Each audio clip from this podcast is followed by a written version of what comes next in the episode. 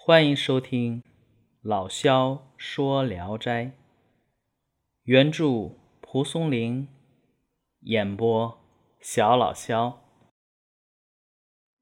今天讲的这一篇名字叫《商三观》。从前呢，诸葛城里有个叫商世宇的，是个读书人。有一次，因为喝醉酒说了句笑话。惹怒了城里的一个豪绅，这个豪绅就指使家奴把他痛打了一顿，抬回了家就断了气。商世宇有两个儿子，大儿子叫商臣，二儿子叫商礼，还有一个女儿叫商三观，年仅十六岁。本来呀。出嫁的日子早就定好了，只是因为父亲的暴死，婚事也就耽搁了下来。三观的两个哥哥出去打官司，一年下来案子还是结不了。三观的夫家派人来找三观的母亲商量，建议根据眼前的情况变通行事。最好啊，先把三观的亲事给办了。三观的母亲准备同意亲家的提议，可是三观却上前对母亲说：“天下哪有父亲尸骨未寒而女儿就举行婚礼的道理？难道他就没有父亲母亲吗？”三观夫家的人听了三观的话呀，惭愧的不得了，就放弃了原来的打算。不久呢，三观的两个哥哥呀，官司打输了，满怀怨恨的回到家里，全家人都悲愤不已。三观的哥哥们主张把父亲的尸体停留不葬，以备啊为再次向官府申诉告状而留下证据。三观说：“人被杀害了都不管，这个世道已经可想而知了。”老天会为你兄弟专生出个阎罗包公来吗？父亲的遗骨一直就暴露在外，我们于心何忍呢？两个哥哥认为他说的很有道理，于是啊就安葬了父亲。葬礼结束后不久，三观呢就在一个夜里离家出走了，谁也不知道他去了什么地方。三观的母亲。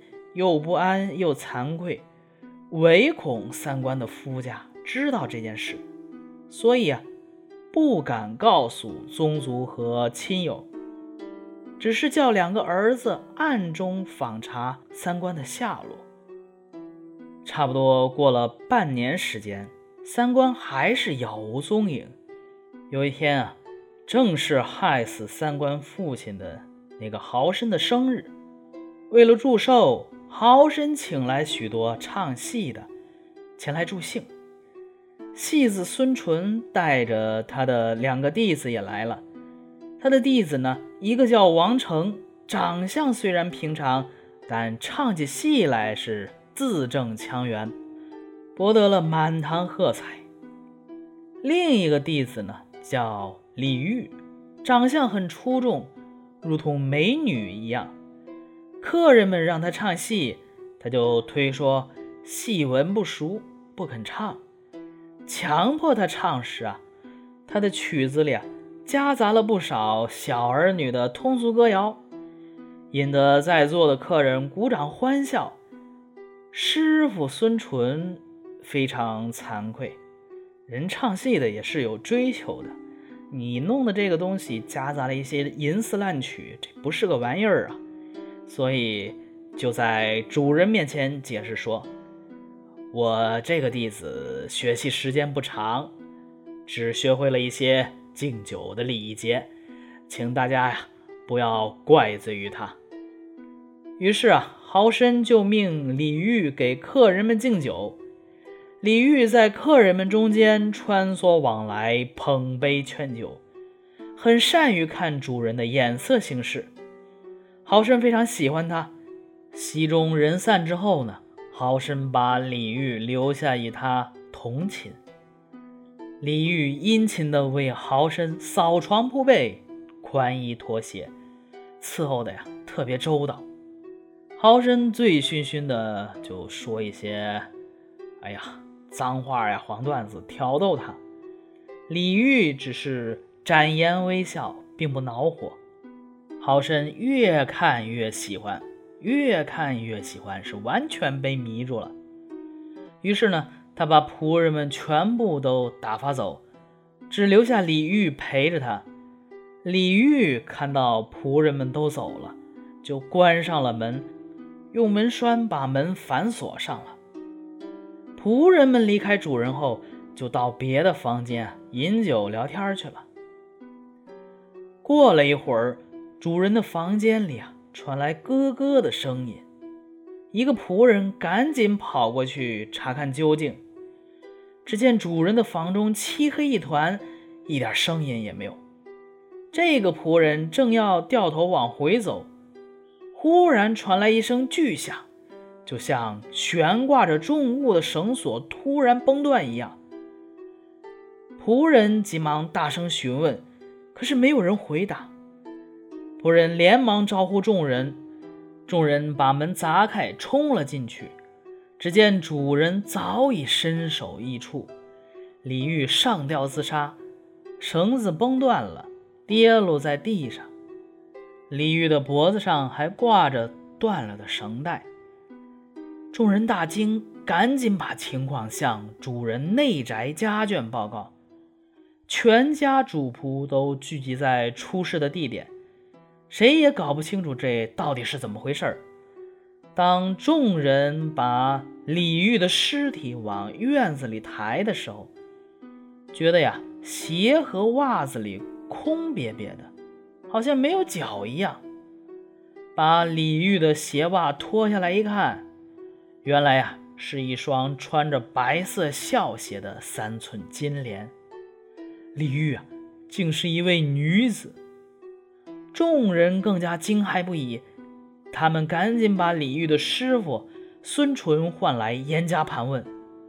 孙淳被眼前的一切呀都吓坏了，不知道怎么回答这一连串的诘问，只是说：“我和这个没关系啊，我这这李煜是一个月前偷到我门下做弟子的，愿意跟随我来为主人祝寿。”我确实不知道他是从哪儿来的，因为他穿着校服，人们呢都怀疑他是商世宇家派来的刺客。豪绅家临时派两个仆人看守他的尸体，这两个人看见李煜的面容像活人一样有生气，摸摸他的身体温暖而又柔软，两个人呢就起了坏心了。偷偷的策划奸尸，其中一个先动手抱住尸体，将他翻转过来，正要解开他的衣服，忽然他的头部啊，好像被什么东西猛击了一下，大口大口的血从口中喷溅出来，转眼之间就咽了气。另外一个人见状惊恐万分，赶紧告诉众人。这样一来，人们不由得对李煜敬若神明。第二天，豪绅的家人向衙门报了案，地方官唤来商臣和商礼细加盘问，兄弟二人都说不知道这回事儿，只是啊，妹妹商三官离家出走已经半年之久了。地方官让商臣和商礼验看李煜的尸体，结果。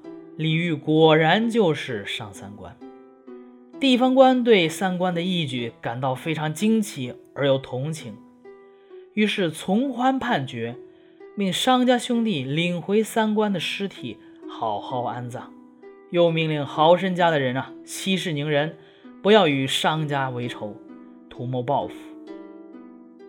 意史是说，家中有像古代豫让这样的豪杰。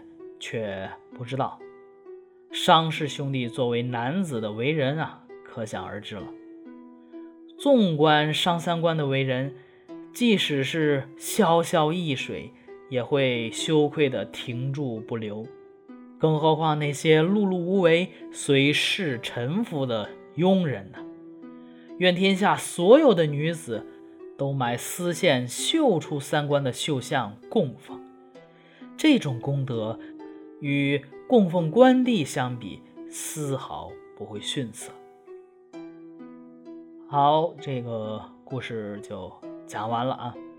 小时候啊，我听我爷爷讲这个故事的时候，我记得那个听到商三官的尸体柔软还有温度，而且这绳子又是崩断的，当时还想这个商三官啊是不是没死，还盼望着他复活。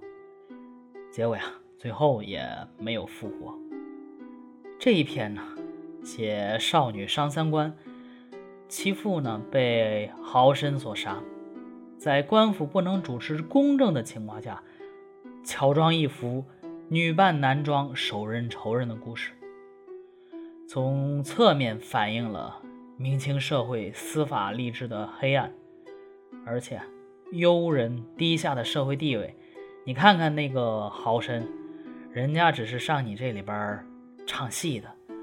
而且还是个男的，你这边想怎么着就怎么着，想把人留下铺床垫被就铺床垫被，想当娈童就当娈童，可以说是一点地位都没有。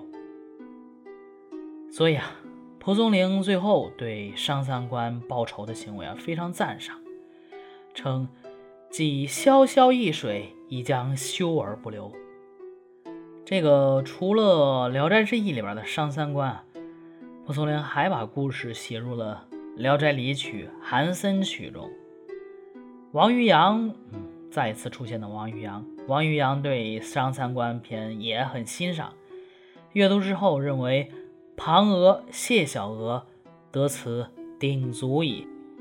庞娥和谢小娥呀，都是古代里边的传奇烈女啊。这个有兴趣的可以去搜一下他们的故事。就说呀。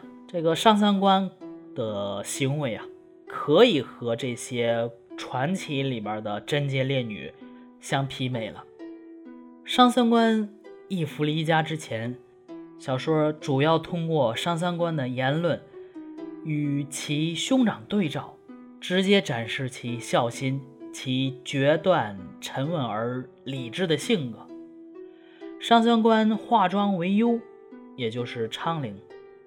潜入世豪家之后啊，则主要通过别人的观察描写，通过回述幽人李煜不同寻常的举止，显示商三官心机细密、从容果决的性格。